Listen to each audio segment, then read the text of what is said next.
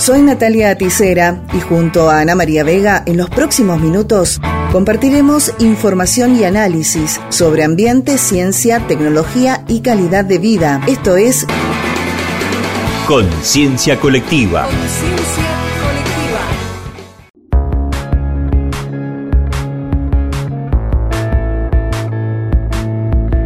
Hoy en Conciencia Colectiva queremos conocer más sobre el libro Espacios, Formas y Tramas del Oasis Norte de Mendoza que acaba de publicar Roberto Dabul, quien nos ha acompañado en varias ocasiones en nuestro programa. Y vamos a conocer de qué se trata este material que, bueno, nos acerca un poquito de historia, paisajismo, de los distintos lugares emblemáticos de nuestra provincia, cómo se construyó, a quiénes puede interesar. Buenas tardes, Roberto, ¿cómo estás?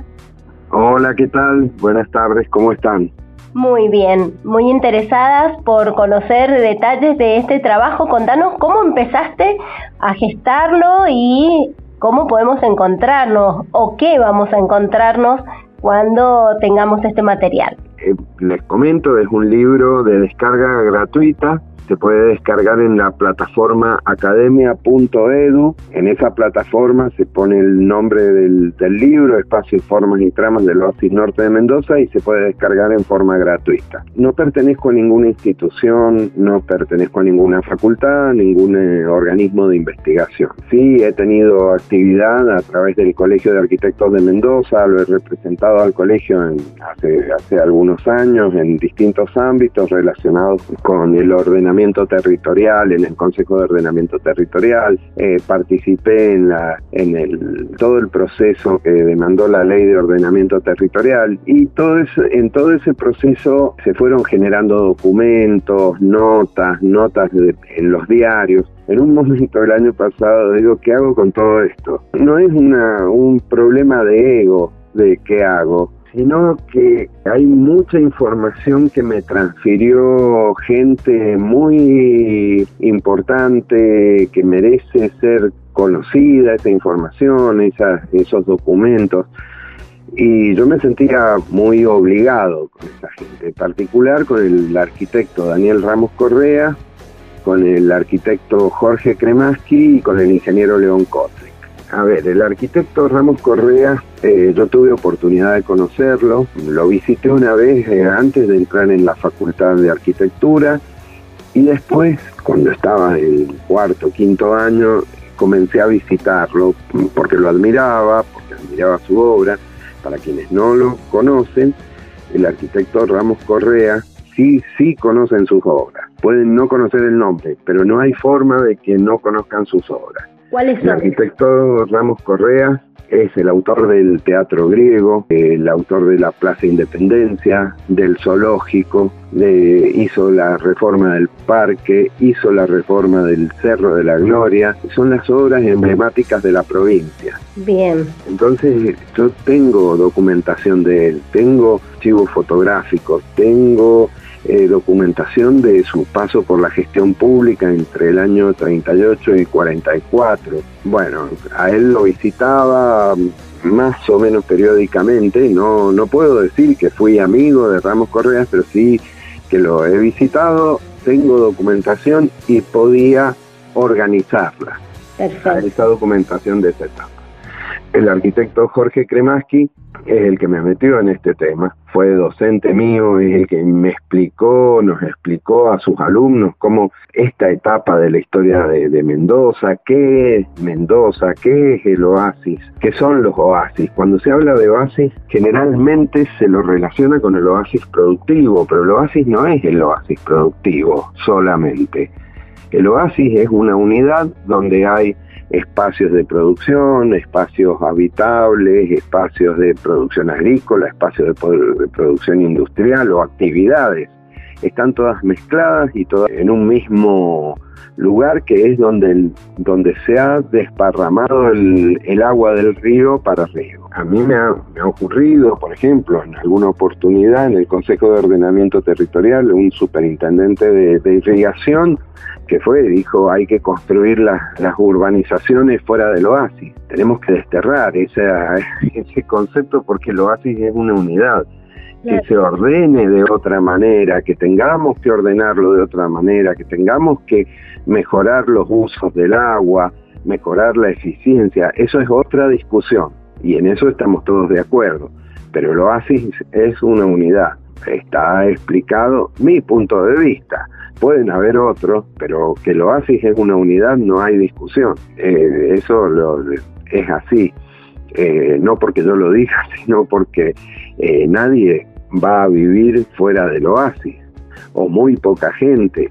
Dentro de, de la superficie de oasis de la provincia vive el 97% de la población, sobre ese 4% de territorio. Entonces, algo hay, algo pasa que tanta población vive sobre una superficie tan pequeña. Eso nos tiene que, que, llevar a alguna conclusión. Está explicado este punto de vista, como digo, siempre pueden haber otros. Lo importante es confrontar los puntos de vista, confrontar ideas, confrontar opiniones y que de ahí surja algo más valioso que la opinión de una persona. Bien, y entonces en este libro estos aspectos están desarrollados para que quienes quieran profundizar se encuentren con estas figuras que me estabas diciendo este último punto, el arquitecto Kremaski es el que lo había desarrollado, se introdujo en este concepto y nos queda otro protagonista. Y el, ingeniero León Kotlik, que fue un amigo, una persona de referencia en la administración de, del agua, ha formado parte de, equipos técnicos, del directorio de, departamento de irrigación, de obras sanitarias, una persona sumamente interesante, sumamente generosa con su conocimiento. Él es el que más eh, datos particulares de lo que es un oasis me, me, transfirió. En charlas que no están registradas en ningún lado, conversaciones que para mí eh, algún dato que me daba era un tesoro y más que para él eran datos, nada más, pero, pero era muy generoso en su conocimiento y bueno, yo a esas tres personas les estoy muy agradecido y me siento obligado a contarlo de alguna manera. En el libro yo lo que estoy viendo y que parte de lo que vos contás tiene que ver con la historia y decís también presente y también futuro. Obviamente esto da para varios programas porque el tiempo es acotado, pero ¿se pueden vislumbrar algunos aspectos en el libro de lo que corresponde hacer ahora, ya, y de lo que hay que programar hacia futuro que quizás no se está teniendo en cuenta? Yo creo que sí, y me parece que es muy simple y muy complicado. Es muy simple porque tenemos toda la legislación armada como para que eso ocurra. Por ejemplo, la ley de ordenamiento territorial establece todas las instancias de, diálogo, de, discusión, de, confrontación de ideas, de opiniones, establece todas las instancias para toda la población, para que participe todo el mundo. Toda la legislación que tenemos apunta para ese lado. Pero la realidad es que se insiste con lo mismo y se insiste con imponer las cosas por la fuerza imponerlas desde posiciones más o menos de, confrontación, pero no, no de con la intención de llegar a alguna, algún punto en común. Entonces tenemos a gente que se opone, a, por ejemplo, por poner el caso de la minería, gente que se opone tenazmente a la minería y gente que quiere hacer entrar la minería sin, sin consenso, por la ventana, yo lo explico ahí, las situaciones que pasamos. Que pasamos, me refiero, a ver, no, no, no es ninguna novedad que hay que discutir el tema de la minería, como hay que discutir el tema de la agricultura, como hay que discutir el tema de las urbanizaciones, como qué hacemos con el territorio, que todos son temas para discutir. Pero El problema que tenemos es que queremos imponerlo, no queremos discutirlo, ni dialogar, ni llegar a, consenso. Entonces, eh, es muy fácil, porque tenemos todas las herramientas, pero es muy difícil porque es un problema humano el que tenemos, no es un problema. Y estamos acá estancados, mirándonos a ver qué hacemos. Bueno, esa es una parte. El, primer capítulo está dividido en tres partes, una lo que es el oasis, lo que hacemos y el tercero está dirigido a este aspecto que estábamos contando. Segundo capítulo es más histórico, son partes de bases de concursos de anteproyecto que me tocó redactar. Uno es el del Museo San Martiniano, que no se hizo, que está la historia del centro cívico. Otro es el del zoológico o ecoparque, que está toda la historia de las obras de José Benito de San Martín y Daniel Ramos Correa, están contadas y hay una, una introducción donde una síntesis de los procesos de, de cambio que ha tenido el territorio, los puntos destacables de cada etapa desde los huarpes hasta la actualidad.